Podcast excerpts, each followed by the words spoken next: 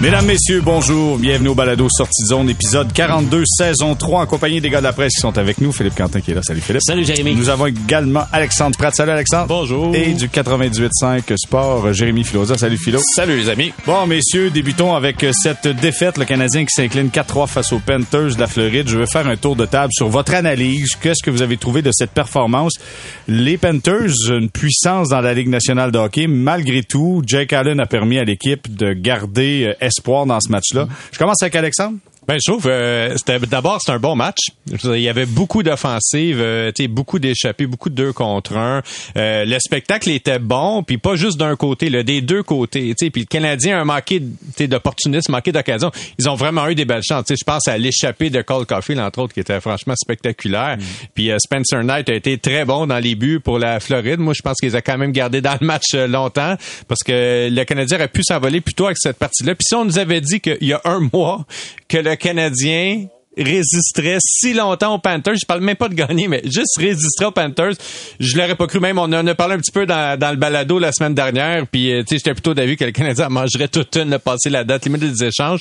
Euh, de voir que les gars continuent à jouer avec euh, entrain, même s'il y a plus d'enjeux présentement, ou la plupart des gars jouent avec entrain, ça bat pour un poste l'année prochaine, ça bat pour leur bonnie, pour plein de choses. C'est quand même encourageant pour la fin de la saison.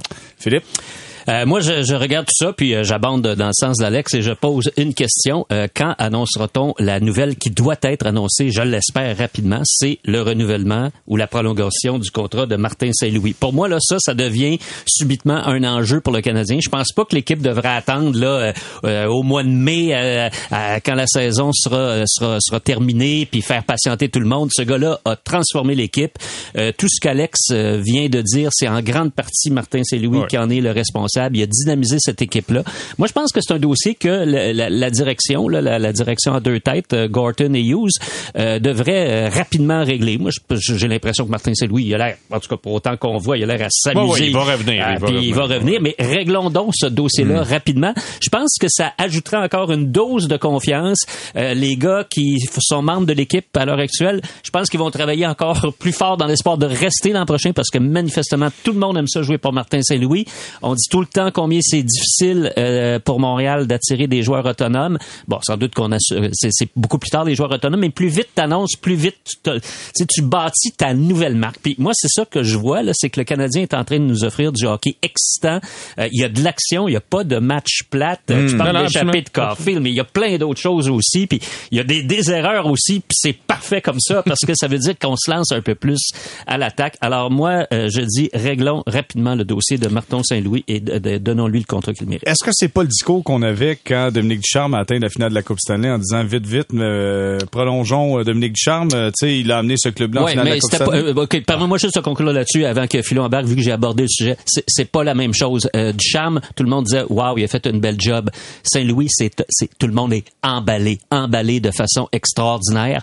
et, il a prouvé qu'il était capable de prendre une équipe qui était complètement à, terre puis de la relever. ça a été un peu différent avec mm. Ducharme. Je pense que le, succès du Canadien en série, si tu mets qui est responsable en premier, c'est pas le nom du charme qui vient en premier, c'est le nom de Carey Price, c'est le mm. nom de Weber, euh, de, de, de, Weber peut-être de, de, de, de, Perry.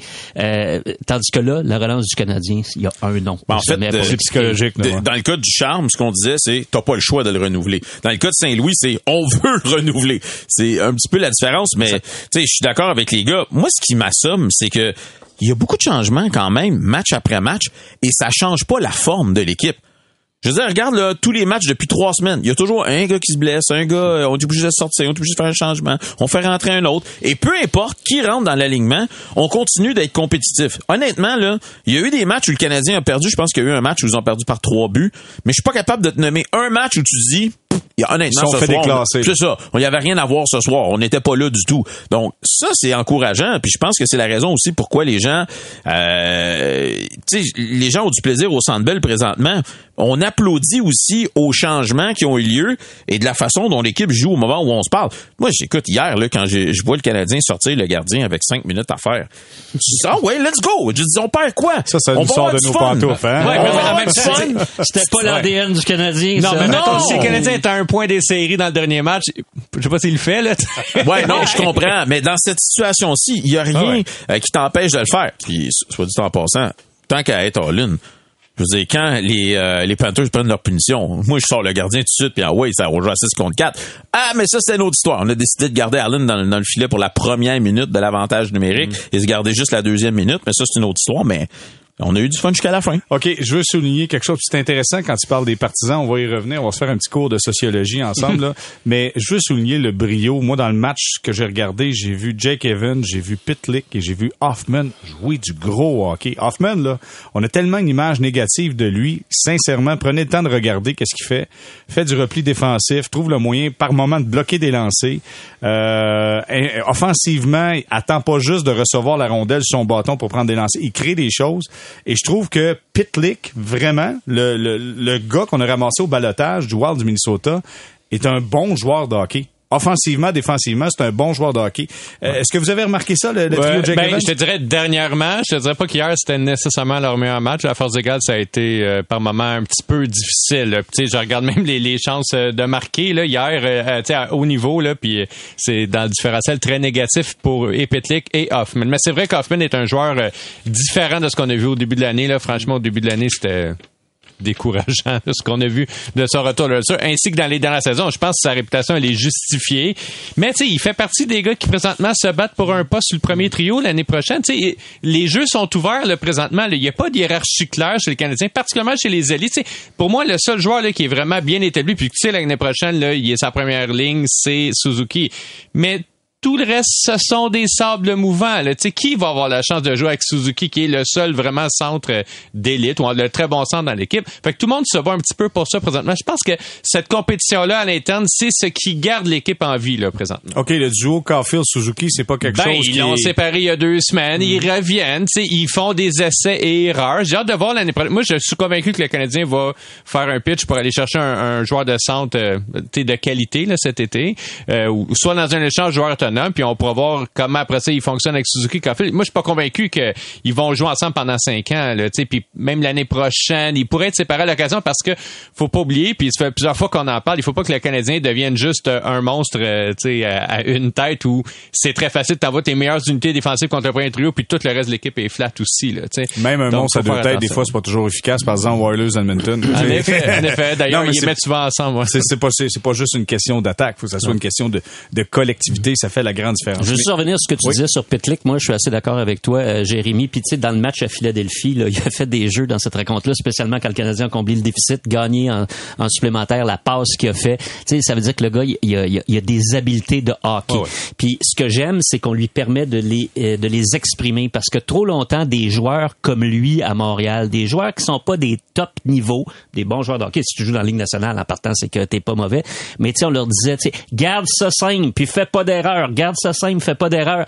Lui, il, joue de manière libérée très souvent. Et c'est ce que j'aime du Canadien à l'heure actuelle, c'est qu'on permet à ces joueurs-là de prendre plus de liberté sur la patinoire, puis des fois, ils nous étonnent avec euh, des jeux comme celui dont je viens de parler. Jérémy euh, Philosa, tantôt, tu as parlé de, de, des partisans qui sont là du côté du Centre Bell. Juste vous dire que le Canadien, c'est 10 euh, derniers matchs et 4 victoires, 6 défaites, et dernier présentement dans la Ligue. Hier, à 4 à 2 contre les Panthers de la Floride, on mhm. faisait la vague dans le Centre Bell. c'est vrai. Là, on va se faire un petit cours de sociologie et on a des gens d'expérience. On a notre philo qui est émotif. Nous avons nos... Philo est émotif? Ouais, à peine, moi, ça. Babylone. Moi, ça.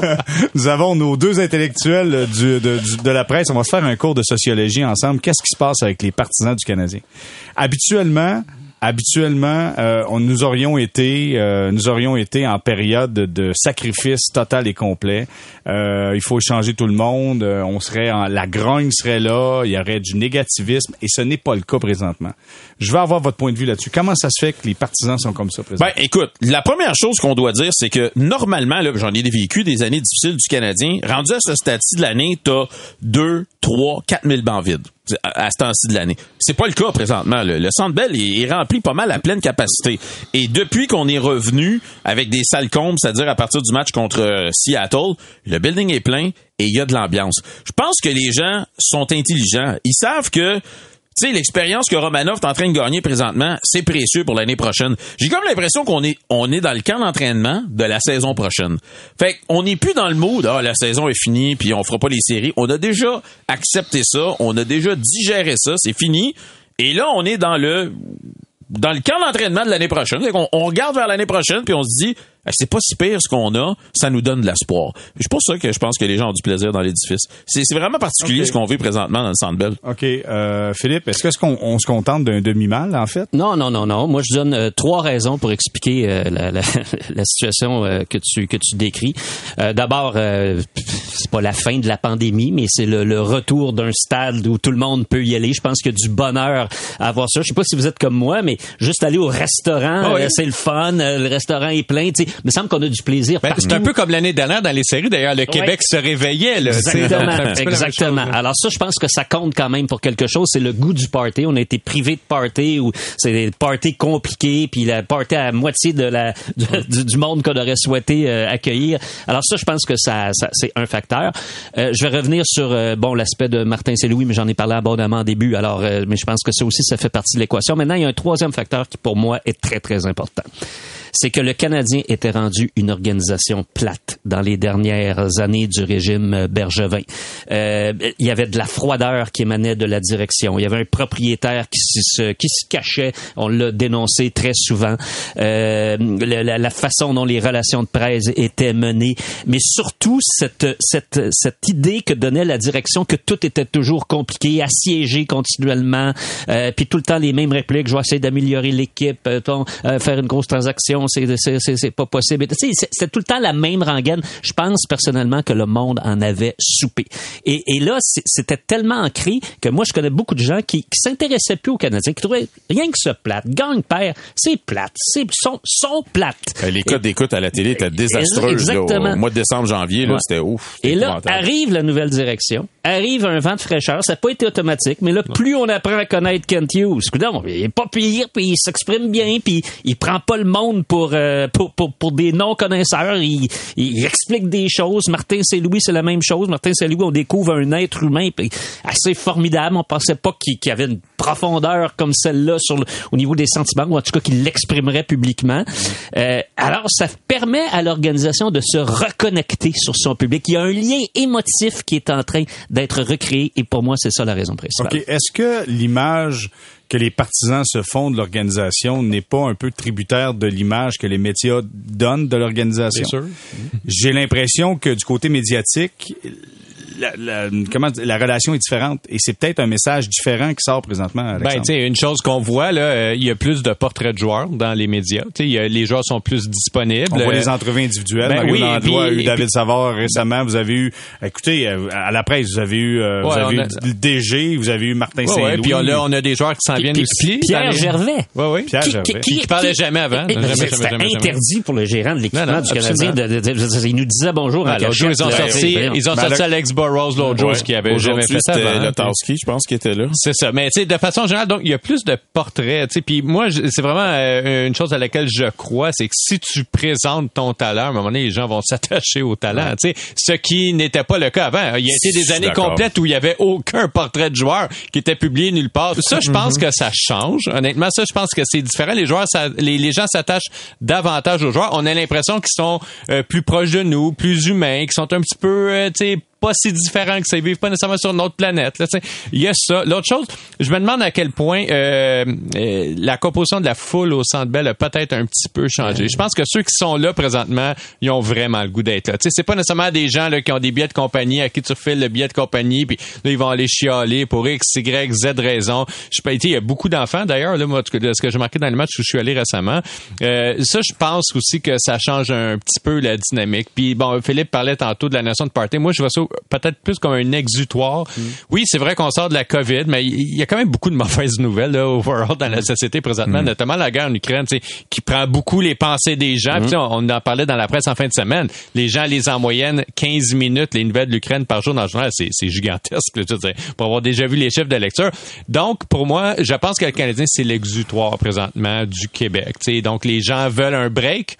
Euh, de mauvaises nouvelles. Ils se rabattent sur le Canadien, puis gagnent ou perdent, au moins ils ont un spectacle auquel ils peuvent essayer, soit à la télé, soit en personne, mais au moins ça leur fait oublier les, les tracas de vie Juste un petit mot sur euh, ce Martin Saint-Louis, vite, vite. Tu sais, je, je, me rappelle dans le temps où je couvrais les expos, où on avait accès à Philippe Allou à ah 3 heures Tous les jours. Tous les jours. OK, on avait une demi-heure dans son bureau, puis au début, on parlait du match, mais souvent, les 15 dernières minutes, on ah, lui posait plein de questions sur n'importe quoi, puis on apprenait tellement de choses Et Martin, présentement, est extrêmement dangereux, euh, dangereux et généreux, pardon. Et, j'espère que ça va continuer parce qu'on a vu dans le passé des entraîneurs arriver puis des, des DG où au début c'était le fun, mais après ça c'était pas mal moins le fun. Mais j'espère que ça va rester comme ça parce qu'on est très privilégié de pouvoir euh, jaser avec lui mais, à tous moi, je suis convaincu que ça fait l'affaire de l'équipe. Puis je, je, vais le prendre. Je couvrais les expos là au début des années 2000 quand Philippe était là. Puis Philippe était tellement généreux. Et, puis même c'était souvent une heure par jour. Puis sérieusement, il pouvait parler des ouragans, puis il pouvait parler de Fidel Castro. Puis ça allait dans tous les sens. Honnêtement. Sa carrière aussi. Mais c'est ça. Mais même t'es rendu tellement proche de cette personne-là que tu la critiques pas comme si tu avais un bras de sens. Par exemple, après, il y a eu le gérant qui était Frank Robinson, qui était franchement très désagréable. C'était pas une bonne personne. Je disais, lui, le planté, ça dérangeait absolument personne, tu sais, parce qu'il était pas sympathique avec les gens. Mais tu gardes une gêne à un moment donné quand tu vois quelqu'un C'est pour ça que je disais, dans, quand Michael Barrett allait pas bien, je disais, il passe une séquence euh, difficile. Puis quand Fernando Tatis avait de la misère, je disais que c'était un pourri puis qu'il était pas bon. Mais c'est sûr que ça compte. mais messieurs, je vais aller plus loin dans la, dans la conversation là-dessus. Là, ce qu'on parle présentement, c'est la perception que nous avons, nous, des médias versus l'organisation. Est-ce que pensez-vous que euh, les partisans qui sont là présentement, puis je reprends quand on a parlé de moderniser l'organisation du Canadien. Souvenez-vous, on a parlé de moderniser. Hmm. Est-ce que les partisans sont rendus peut-être une autre étape en disant on va apprécier ça pour le spectacle que c'est dans la multitude d'offres que nous avons et ce n'est plus une référence à 79, euh, ils ont perdu euh, 8 matchs, euh, puis ils ont gagné des coupes Stanley. J'ai l'impression que la relation avec la victoire qui pesait lourd sur les épaules du Canadien n'est peut-être plus là ou moins là aujourd'hui. Bah, je pense que c'est là spécifiquement là. Mais l'année prochaine là, sinon les gens seraient, seraient ça, la ville serait à feu là présentement là, on serait en maudit. Ben, je, pense que la, dans la ligue là, mais moi, moi je pense que la, la séquence l'année dernière qui a mené à la finale de la Coupe Stanley a quand même effacé un petit peu l'ardoise là, tu sais, pas complètement, mais le, le, Canadien a quand même connu des succès, c'était la première fois que deux générations, deux générations voyaient le Canadien connaître du succès. Puis là, il y a un mauvais début de saison, puis là, on a pensé que tout ça était effacé. Mais tu sais, je regarde juste, mettons, chez nous, j'ai deux, deux enfants qui ont 19 et 17 ans, tu sais, puis c'est sûr qu'ils ont connecté quand même l'année dernière, même si c'est l'ancienne administration et tout, mais ils ont connecté avec le club. Le club mm. a fait vivre, tu sais, ce qu'eux-mêmes ont décrit comme étant les plus belles émotions de leur vie, là. Puis quand on regarde, là, rétrospectivement, nous, on est un petit peu plus vieux. On est dans la quarantaine, on est dans la cinquantaine, je vais être gentil. Arrête là, arrête là, non, mais on, a, on a vécu collectivement un paquet de beaux moments. Il y a eu les Jeux Olympiques, il y a eu l'Expo 67, les Jeux Olympiques. Euh, les années 80, c'est quand même des, des, années qui étaient le fun. Les années 90 aussi, il y a eu les référendums, il y a eu les championnats des expos, les Coupes Stanley. Quand on regarde les plus jeunes aujourd'hui, ceux qui composent la base, là, je veux dire, du, du, du, fanship, euh, du fanbase euh, du Canadien, des gens, mettons, de moins de 25 ans, regardez là, les gens, mettons, qui sont nés en 2000. Dites-moi non, c'est quoi les événements heureux collectif qu'ils ont vécu. Dans le monde du sport, là, ça fait pic-pic ben, Même à l'extérieur du sport. Non, mais même à l'extérieur du sport. Il y en a pas, là. Il y a pas de grande nièce collective. La seule fois, c'était l'année dernière avec le Canadien. Donc, oui, cette génération-là et le Canadien sont en train de nouer une relation qui est plus solide qu'on peut penser. C'est quoi, mon, mon fils, euh, pour, euh, pour euh, être accepté à l'université, a écrit un texte, c'est une portion journaliste, mais a écrit un texte sur ça, sur ce qui s'est passé pour le Canadien l'an dernier. Puis dans son texte, ce qu'il disait, c'est que j'étais tanné de me faire casser les oreilles par mon père qui me parlait de 93 mhm. ou qui me parlait de 86. Il dit, tu sais, nous, on n'a pas eu l'occasion de savourer ce club-là comme étant un club victorieux. Et là, il dit, en terminant, il dit, quand on revient après que le Canadien euh, ait atteint la finale de la Coupe Stanley, on était dans une cage au sport, et quand on revient, euh, on a les Cowboys fringants qui jouent dans l'auto, les fenêtres baissées. Il dit là, je me suis rendu compte qu'enfin, on avait eu un contact avec le Canadien. tu sais, quand je lui disais ça, j'étais ben là. Écoute, j'avais les yeux pleins d'eau, j'étais de même. Wow! Ben oui, puis ils vivent quelque chose, eux aussi. Là. On, reste tellement connectés à nos souvenirs de jeunesse, nos souvenirs d'enfance dans le sport. Tu sais, euh, euh, moi, je me souviens très bien, là, j'avais 10-11 ans à Québec quand les Remparts et Guy Lafleur ont gagné la Coupe Memorial. Je m'en souviens comme ah si c'était hier. Là, j'étais là. C'était extraordinaire, ça m'a habité. Puis moi, je suis de Québec là, quand, quand, quand les Nordiques ont gagné la Coupe AFCO. C'était c'était big, puis pas à peu près, puis après ça, l'accession, ben, l'arrivée des Nordiques d'abord, puis après ça, l'accession à la Ligue nationale. Tu sais, ça a été des moments magiques, puis on en a vécu beaucoup avec les expos. Puis c'est vrai que je pense à, des plus jeunes, là, ce qu'on entend, c'est depuis 10 ans, c'est est-ce que les Nordiques vont venir? Ah, peut-être, ah, peut-être pas. Est-ce que les expos vont venir? Ah, peut-être, ah, peut-être pas. Depuis 20 ans, la scène sportive, c'est déprimant. Puis, puis pour revenir à l'événement, tu sais, dont tu parlais, la, finale, l'année dernière, j'ai couvert le match là, de la Saint-Jean, puis je suis revenu à pied de la maison après. Donc, j'habite à peu près à une heure là, du Centre Bell à pied. Il a fallu que je passe, par exemple, par la rue Sherbrooke où il y avait une parade. Mais je disais, une vraie parade. C'était genre comme à la fin de la guerre, là, où les gens ils étaient dans les autos, puis sortis, puis ça faisait la fête. Puis bon, je suis remonté par euh, le parc euh, Jeanne-Mance, qui est au centre-ville de Montréal, là, sur le Mont-Royal. Il y avait un rassemblement de 400 personnes, trois heures après le match, là, puis je disais que je chantais olé olé, puis gens du pays en même temps. C'est ça, c'est l'événement, quand même fort à date, platement, là. Je veux dire, oui, il y a eu les guerres, oui, il y a eu la COVID, là, qui sont des, des trucs qui sont plus grands, là. Mais si on parle d'un événement spécifique qui a vraiment ramassé les gens, c'est cet événement. Tu sais, mon fils a 14 ans. OK? L'année dernière, euh, ben, il est devenu fou braque du Canadien, mais il l'était déjà. Présentement, si tu rentres dans sa chambre, s'il n'y a pas 150 logos du Canadien dans sa chambre, il n'en a pas un. Là. Ça, c'est la réalité. Mais il a voulu, ensuite de ça, apprendre l'histoire du Canadien. Aujourd'hui, il y a 14 ans, tu y parles du Big Three, c'est quoi? Si tu demandes quel gardien est revenu dans les années 70 pour euh, ramener la Coupe au Canadien de Montréal, ici, c'est qui? Euh, je veux dire, il, m'étonne. Il, il me demande quiz-moi sur l'histoire du Canadien. Quiz-moi, quiz-moi. À tous les soirs au souper, ben, pose-moi des questions. Je suis capable de voir à quel point il en connaît, puis ça, ça dérive justement de la finale de l'année passée. Ça nous amène, là, on vient de parler d'un point de vue social, sociologique, qu'est-ce qui se passe avec les partisans. Là, je vais revenir à un point de vue euh, sportif. Hier, après le match, euh, Joel Edmondson, qui, après Martin Saint-Louis, Jake Allen, dit « Nous pouvons jouer contre n'importe qui » je comprends que c'est un match donné, pas de pression pour le Canadien. Ça demeure les Panthers de la Floride, mais ça demeure qu'à l'interne, eux croient à ça eux commencent vraiment à croire que ce club-là est capable de battre n'importe qui. Je veux votre point de vue là-dessus, Philippe. Je commence avec toi. Ben, est-ce que ça veut dire la même chose? On peut jouer contre n'importe qui et on peut battre n'importe qui? non, mais il y, a une nuance quand même. Mais je pense que euh, en début de saison, en tout cas la, moitié de la première moitié de saison, le Canadien était même pas capable de jouer contre plusieurs équipes. Le match était terminé après même 10 ou 15 minutes. Exactement, de la première ah, des, période. Des fois, après une minute, c'était 2-0. Hein. alors là, tout de suite, là, c'est une progression. Ils peuvent jouer contre n'importe qui. Ça veut pas dire qu'ils vont gagner, mais ils peuvent jouer jouer. on l'a vu hier contre la, Floride. Puis, tu prends là un paquet d'équipes. Prends Tampa Bay, prends Boston, prends euh, la Floride justement. Prenons toutes ces équipes-là. Est-ce que quelqu'un là qui dans une analyse logique là puis dénuée d'émotivité pense vraiment que le Canadien serait capable de battre dans une série 4 de 7 ces équipes-là à l'heure actuelle? Je pense pas. Alors le Canadien peut jouer contre n'importe qui, le Canadien ne peut pas battre n'importe qui disons dans une série éliminatoire parce que c'est ça la norme. Je pense que c'est ça qui est important. tu peux être compétitif. Parce que tu sais on le sait ce qui peut arriver là, euh, je pense que Philo en a parlé euh, hmm, je sais pas s'il veut en parler mais je pense que la Macédoine du Nord au soccer a battu eh, l'Italie. Alors tu peux arriver dans le temps de faire un autre show là-dessus. Tu peux arriver dans le sport un match donné alors, ce qu'on veut dire, c'est est-ce, est que le Canadien pourrait lutter? Le Canadien ne peut pas battre n'importe qui à l'heure actuelle dans une série mais on 4 disait ça contre Toronto aussi l'année passée dans les séries. Oui, mais il y avait, il y avait Price. Il y avait Weber, il y avait Price, il y avait Petrie qui était bon. Perry, c'était différent. Euh, puis de toute façon, l'an dernier, le Canadien s'est qualifié pour les séries. Cette année, c'est non. Euh, puis tu sais, tu le rappelais tantôt, c'est quoi la fiche dans les 10 derniers matchs? Euh, 4 victoires, c'est ça. C'est pas, pas 500. Là. Alors, tu sais, il faut quand même être prudent. Cela dit, les matchs sont excitants, puis le Canadien se présente, puis joue au hockey, puis c'est ça qui est le fun. Bon, ben voilà. Écoute, euh, belle conclusion à tout ça. Euh, messieurs, on va s'arrêter, on va faire une courte pause. Et au retour, je veux vous faire entendre un extrait euh, d'un balado qui été amené d'ailleurs par le site Dans les coulisses, qui faisait référence à Steve Dangle, à son podcast. Okay? Steve Dangle, c'est un YouTuber qui travaille également pour Sportsnet et parle du dossier chez Weber, euh, cette, euh, cette image qu'on avait d'une, d'une transaction potentielle entre le Canadien de Montréal et les Coyotes de l'Arizona. Il nous dit que la Ligue nationale aurait eu son mot à dire là-dedans. On s'arrête quelques instants, puis on se parle de ça au retour.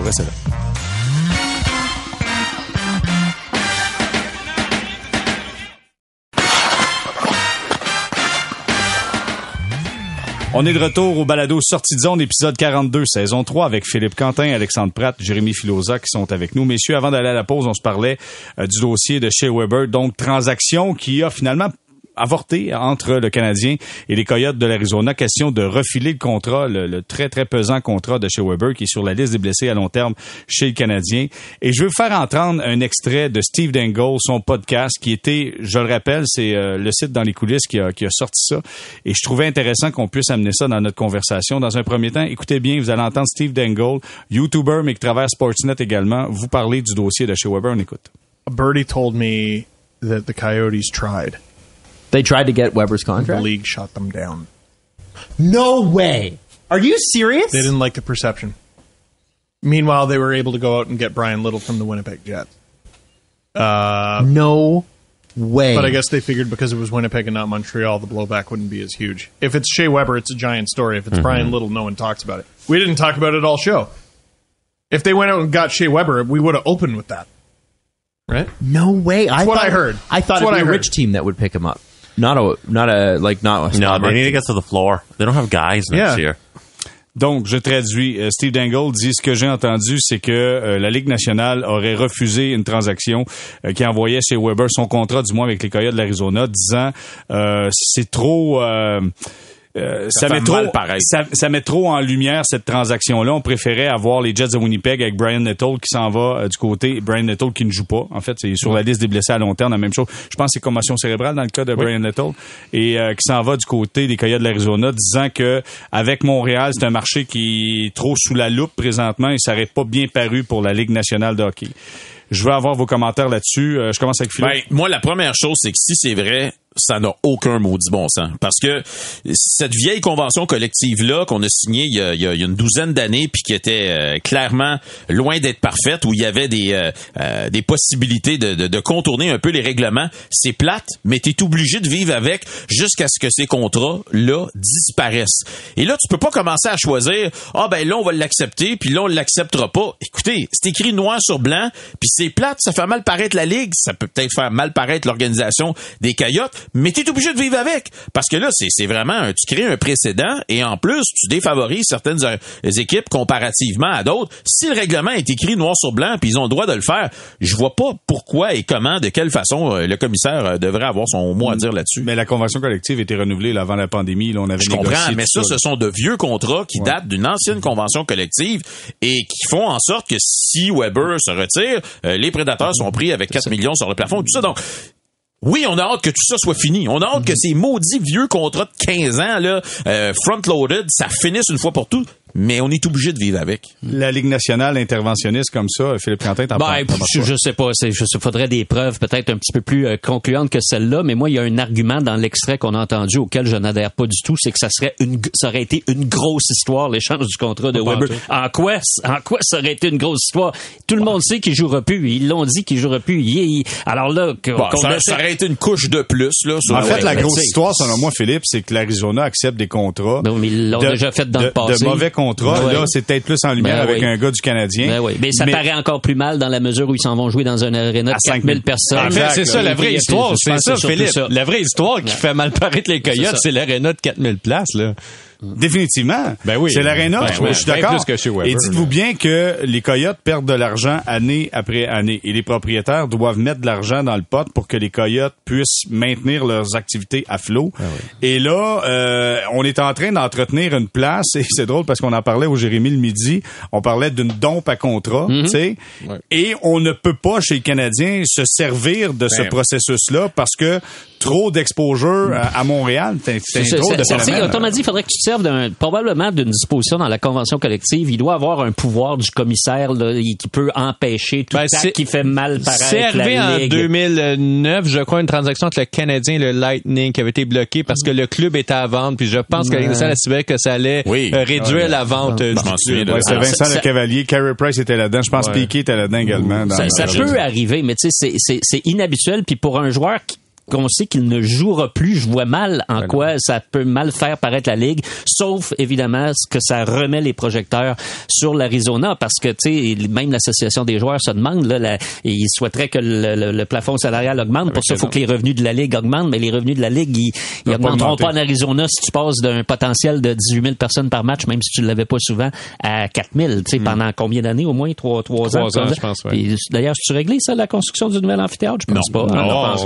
pas. L'adapter. On doit l'adapter. Ouais, c'est ça. Ça va être assez spécial. Mais ça nous amène à parler de Dadonov, le contrat de Dadonov. Ça, c'est Ouais, quelle c'est- histoire. La date limite des transactions, tard en soirée, en début de soirée, on apprend que euh, les, euh, les Golden Knights de Vegas ont échangé aux Dogs Anaheim Dadonov. Dadonov et euh, Ryan Kessler. Donc, il y a échange de contrat. Kessler s'en vient du côté des Golden Knights de Vegas. Kessler qui ne joue plus. Ben non. Encore là, c'est un contrat qui, un contrat sur une blessure à long terme dans le cas de Kessler, lui qui, qui a arrêté de jouer hockey, rendu des, des, des émissions en télévision. Donc, euh, et tout ça pour venir donner de l'espace sous le plafond salarial aux Golden Knights de Vegas. Fait que là, on envoie Dadonov, là, on dit bravo, merci, t'es bien gentil Dadonov, lui qui venait des sénateurs d'Ottawa. Sauf que on s'aperçoit qu'il y a une liste de 10 équipes où Dadonov ne veut pas aller et ça fait partie de cette liste-là, les Ducks d'Anaheim. Et là, on est obligé de dire, attendez, là, il va falloir vérifier tout ça. Les Ducks nous disent, et les Golden Knights, non, mais là, c'était signé avant, c'était Ottawa. Et finalement, on dit, ben, gars, il n'y a pas de transaction. Kessler, tu restes avec les Ducks. Dadonov, tu retournes avec les Golden Knights de Vegas.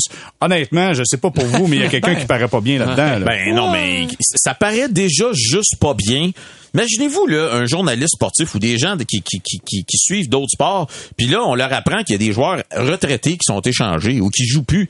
Ça n'a aucun bon sens qu'on n'ait pas été capable de régler ce problème-là. Là, la problème, la problématique pour les Golden Knights, c'est que c'était leur façon de se faire de la place sur le plafond, parce qu'elle allait chercher un joueur qui ne joue plus en échangeant un joueur qui fait beaucoup d'argent, et là eux se retrouvent 5 ben, un millions peu, Dadonov, puis je pense qu'il reste encore une autre année de contrat. Eh, eh, Exactement. Donc, ce que eux avaient l'intention d'utiliser à la dernière seconde pour aller se faire un peu de place sous la masse salariale, parce que je pense qu'on est à 92-93 millions des Golden Knights, ça n'a pas fonctionné. Alors maintenant quoi? C'est ça l'affaire, là. Alors maintenant quoi? Tu dois garder des joueurs qui sont en santé sur la liste des blessés pour pas dépasser le cap? Ils pensent pas que l'association des joueurs va être très très heureuse de ça, là. Non, parce que ça fait réduire la valeur des joueurs Ben, qui ont un contrat présentement. là. Tu sais? Puis il y a d'autres clubs qui pourraient se servir de ça. Honnêtement, là, c'est un méchant bourbier pour la Ligue nationale, ce qui se passe présentement avec les Golden Knights de Vegas. mais- là. mais au-delà de ça, là, c'est aberrant qu'une clause du contrat n'ait pas été euh, connue. Puis euh, je pense que c'est Pierre Lebrun qui écrivait ça aujourd'hui. J'ai trouvé ça intéressant. Semble-t-il que c'est, ce sont des, des, des, des, des lettres d'entente qui sont greffées à des contrats, puis que ces lettres d'entente ne sont pas déposées euh, au bureau central de la Ligue nationale. Alors semble-t-il que la Ligue nationale n'est pas au courant de ces listes-là. Tu sais, elles n'ont pas une copie. Ah oui. Alors c'est l'agent, le joueur, l'équipe qui a donné le contrat sont au courant, mais c'est pas comme centralisé. Puis là, tout à coup, euh, dans Euh, ce ça commence à ressembler à des contrats de soccer, ça. Je Fais pas confiance à ça. Là, tout le monde se réveille. Non, mais- Hey, hey, hey, il y a une liste ici. là, Ah oui. regardez, il y a une liste de 10 clubs. Voyons, ça fait pas Il sérieux. il y ça. avait pas une autre feuille dans ce contrat-là, quelque Et part. il y a quelqu'un euh, dans, la sphère du hockey qui a dit, mais écoutez, si les Golden Knights et les Ducks Anaheim n'étaient pas au, au courant qu'il y avait 10 équipes qui étaient euh, sur ce contrat-là, il y avait juste à aller regarder Cap Friendly, tout était écrit dessus. T'imagines? Bon. Cap Mais- Friendly, mais- non, là. mais les équipes Non, les pas équipes. C'était étaient juste écrit. 10 Mais il y avait 10 équipes quand même. Ouais. tu sais, tu sais qu'il y avait 10 clubs quand même. Donc, tu vérifies. Ben, tu c'est- vérifies. c'est mon choix, es-tu là-dedans? Ouais, tu puis sais? tu sais, en fait, la question, c'est est-ce que quand t'es échangé, ton, euh, t'es- quand il est passé d'Ottawa à Vegas, est-ce que euh, il fallait qu'il renouvelle ou pas? Mais tu sais, tout ça me fait un petit peu rire parce qu'en fait, c'est des choses qui arrivent couramment dans n'importe quelle organisation de travail. Tu sais, Philippe puis moi, on a été boss à la presse, puis à un moment donné, hop, il y a une lettre d'entente que tout le monde a oublié, puis là, t'as des terres. Y a-tu quelqu'un qui sait où est rendu la lettre d'entente 44.3? Ah, il pas dans la convention collective, celle-là. Non, mais, mais ça montre moi, juste ça, en fait. Non, mais ça montre juste que, à quel point, finalement, même- malgré si c'est une super grosse business, il y a encore de la paperasse qui se perd à gauche puis à droite. C'est pas tout qui est numérisé, mais croyez-moi que la Ligue nationale euh, va régler ça à partir d'aujourd'hui. Tout va être Mais toi, t'es un DG, t'échanges un gars, là. Tu sais, tu sais que tu l'envoies à Buffalo, t'as le réflexe de dire, laisse-moi donc aller checker si Buffalo. Mais là, là, la Californie, là, Ben d'autres, ça voilà. doit dire, il va être Non, content? non, ça, Dadonov, en fait, avait mis la Californie parce qu'apparemment, euh, contrairement à Vegas, la Californie a un taux de retenue de taxe qui est supérieur Ouais, à ça. élevé, Ça ressemble à celui du Québec. Alors Exactement. Au Nevada, il n'y a pas d'impôt sur l'État. Exactement. Donc, Dadonov, il dit, oubliez ça, moi, les Dogs Anaheim, je vais pas là, tu sais. Fait que donc, il y avait une raison financière Il dans aurait le cas fallu de... faire un check en dessous de la table, là, ou quelque chose. Ben non, tu ça. Là, tu ça. me parles de soccer, là. Ben, c'est ça que je te dis. mais c'est juste vous dire, on, vient de, me- de me souffler l'information. Northeastern est éliminé. Donc, défaite de 2 à 1. Si on parle de Jordan Harris, espoir chez les Canadiens de Montréal, jusqu'au 15 août, je pense que du moins au, jusqu'au mois d'août, le Canadien peut s'entendre avec Jordan Harris pour que ce dernier se joigne à l'organisation. Comment vous voyez le dossier? Euh, je sais qu'il y a une bonne connexion entre, Ouais, je entre Kent pense, Hughes. ouais, moi, je pense qu'il va signer. En fait, c'est parce qu'il y a quand même un gros avantage à signer maintenant avec le Canadien parce qu'il va tout de suite écouler une de ses trois années de contrat. Alors que s'il devient joueur autonome, oui, il peut choisir son équipe, mais il va quand même euh, être sur un contrat d'entrée de la Ligue nationale puis il va perdre un an. Je pense euh, qu'il va signer et je pense que les attentes des amateurs sont peut-être un petit peu trop élevées présentement. Là. Euh, je pense que les gens s'imaginent que c'est genre Adam Fox ou Kyle McCarr qui s'en vient ici. Ce n'est pas du tout C'est ce lui qui va de- remplacer Ben Sherratt, c'est ça? Ouais, ben ça, ouais. T'as vu les ouais. citations? Non, mais Euh, non, non, non, euh, mais je pense qu'il de est pas là. rendu là encore, là. Ben non, ben non, j'ai ben non. j'ai parlé à des dépisteurs dans les derniers jours qui lui préfèrent euh, Justin Barron, des, parce qu'il y a des dépisteurs, euh, oublions pas une chose, ils jouent dans l'Est, il y a beaucoup de dépisteurs du Québec qui, qui épissaient les gars aussi, ou qui les ont épiés quand ils étaient plus jeunes. Euh, puis je pense même que à ce statut, Justin Barron est en avance sur, euh, sur, euh, sur Harris. Ouais, fait que faut juste, je pense, revoir un petit peu les attentes à la baisse. C'est pas une machine à point non plus. Euh, il a pas été pris par l'équipe américaine olympique non plus, alors qu'il y a plein d'autres joueurs qui ont été pris là, des réseaux collégiaux. Fait faut juste un petit peu tempérer les ardeurs. S'il vient, là, il va être probablement un défenseur. 6, c'est quoi? 5 pas, Mais là, peut-être t'es-tu obligé de garantir une place dans ton alignement pour le convaincre de venir?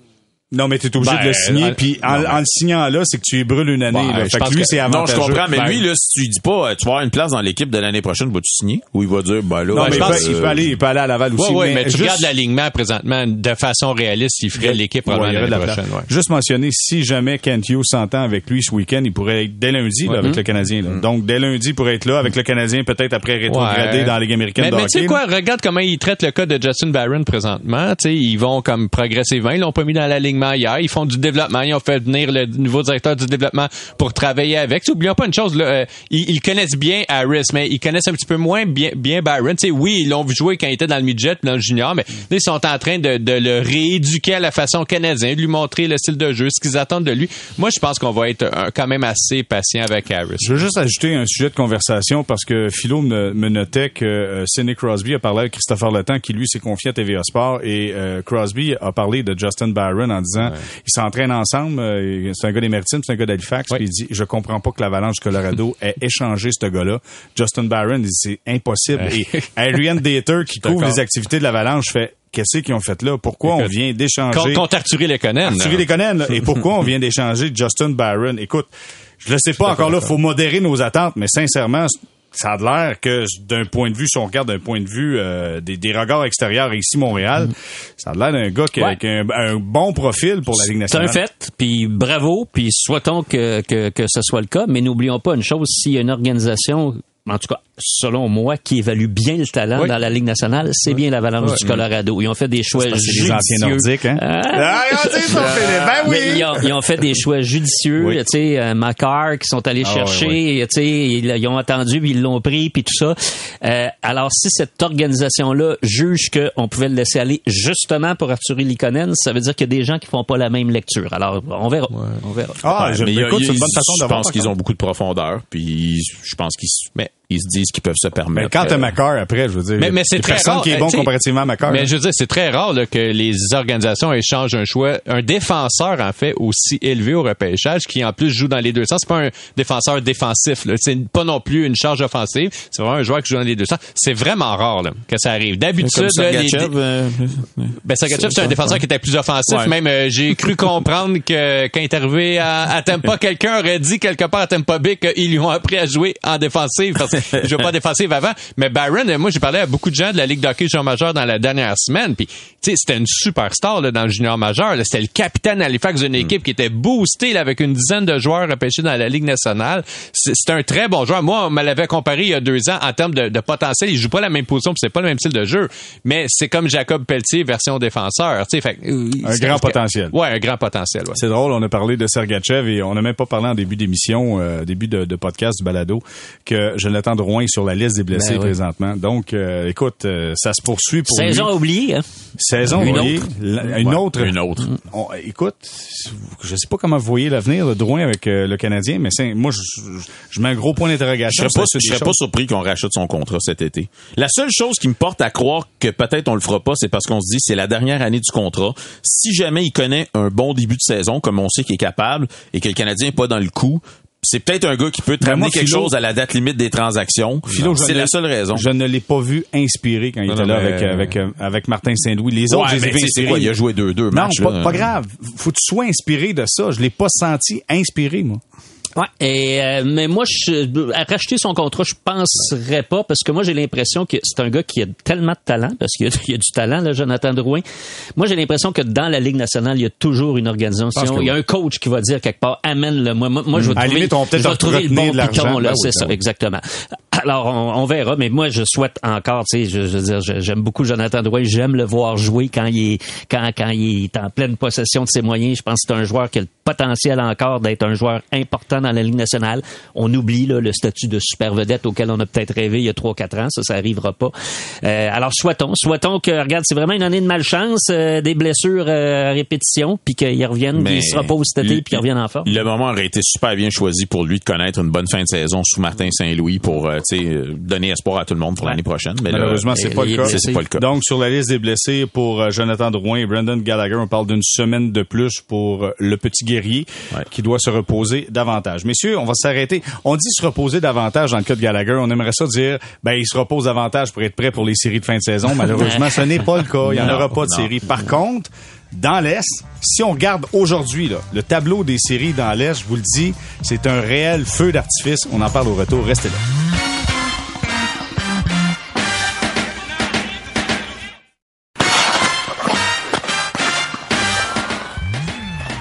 On est de retour au balado Sortie Zone, épisode 42, saison 3. Philippe Quentin, euh, Alexandre Pratt sont avec nous, Jérémy Filosa également. Messieurs, il n'y aura pas de Canadien de Montréal en série de fin de saison. Par contre, il y aura des puissances qui vont s'affronter. Si on prenait là, aujourd'hui, le portrait aujourd'hui, vendredi, le 25 mars, si on prend un portrait des séries de fin de saison dans l'Est, écoutez à quoi ça pourrait ressembler. La Floride ferait face à Washington. La Caroline affronterait Tampa Bay. Toronto affronterait Boston.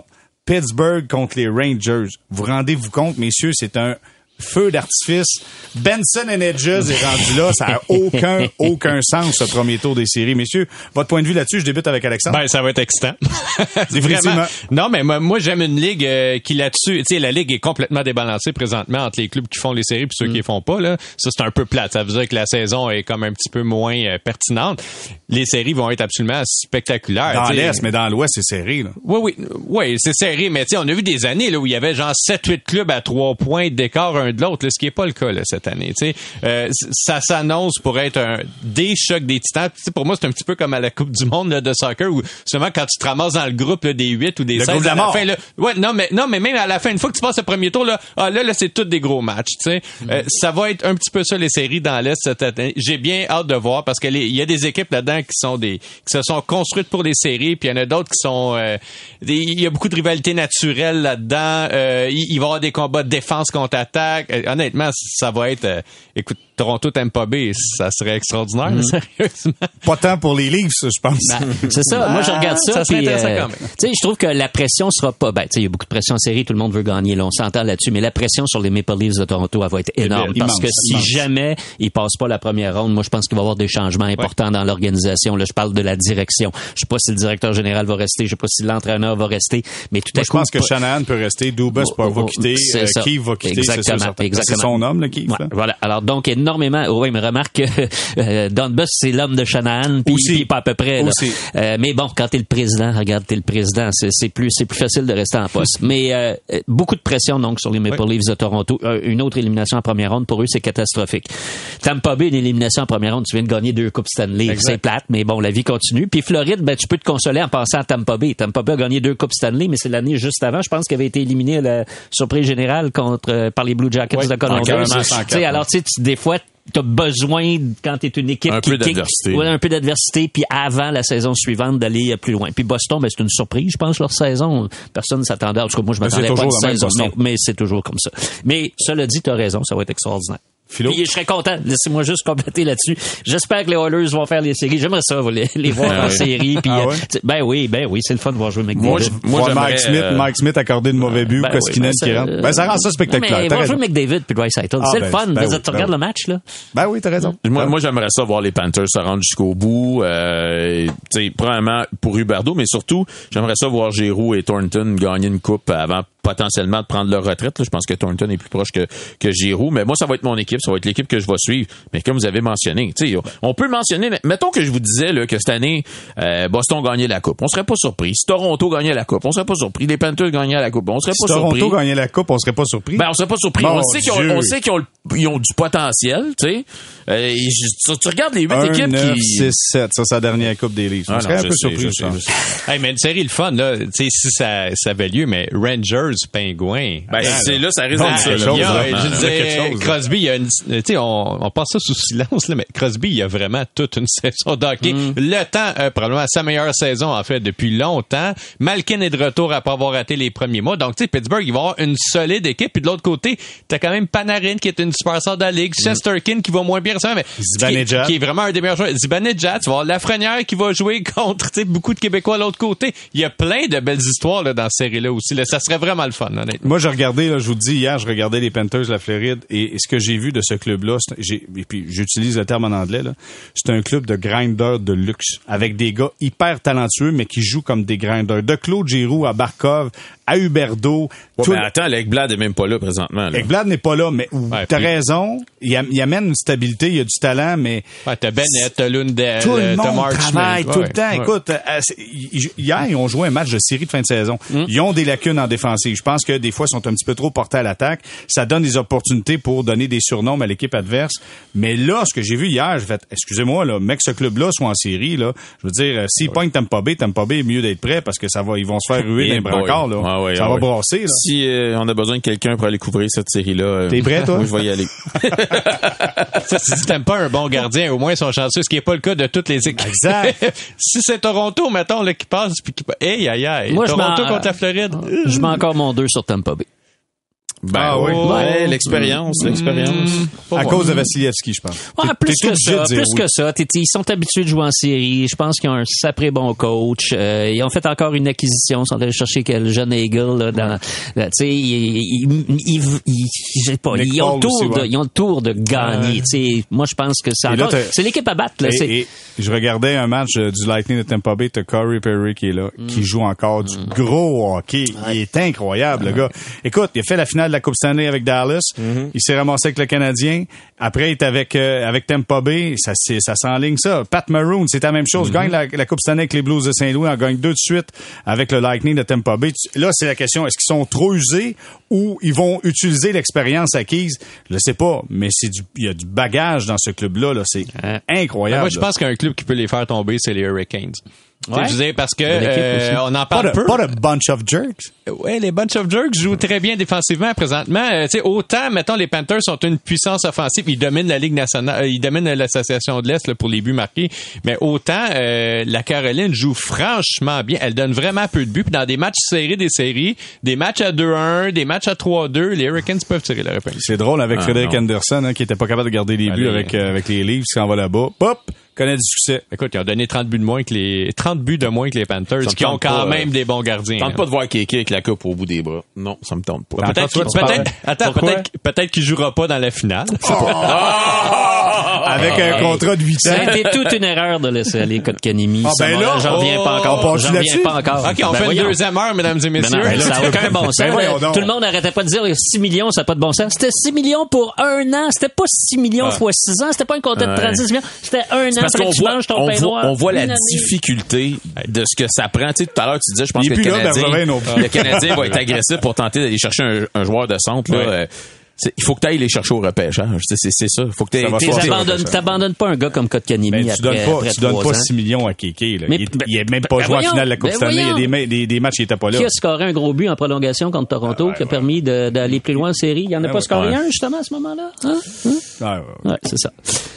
Ce qui va être 8 ans avec les Hurricanes de Caroline, notre, notre ami Yaspiri Est-ce qu'il va être Kotkaniemi. 8 ans? Moi, je suis plus choqué. C'est Hey, pas, c'est pas le Philippe, même. C'est- Philippe, c'est- Est-ce qu'il va être bon pendant 3-4 ans? C'est Philippe, je suis plus choqué quand je regarde Brady Kachuk avec les sénateurs d'Ottawa, par contre. Ah oui, quand je c'est regarde ce gars-là, là, je dis, là, ils se sont mis il y, a- un il y en a sorti un autre bon hein, cette semaine dans la conférence de presse qui a dit euh, depuis que je suis avec les, Ca- les Hurricanes, euh, j'ai retrouvé euh, confiance, un Ah, goût de jouer. Je tiens là. juste à dire, regardez juste les salaires que vont faire à long terme euh, Svechnikov puis Kachuk ou les autres joueurs de son âge comparé à Keke. Je pense que ça donne une bonne idée d'où est le potentiel de Keke. Bon, ben écoute, si on fait notre émission, on parle de Kéké, puis on parle de la transaction de Piqué Souban.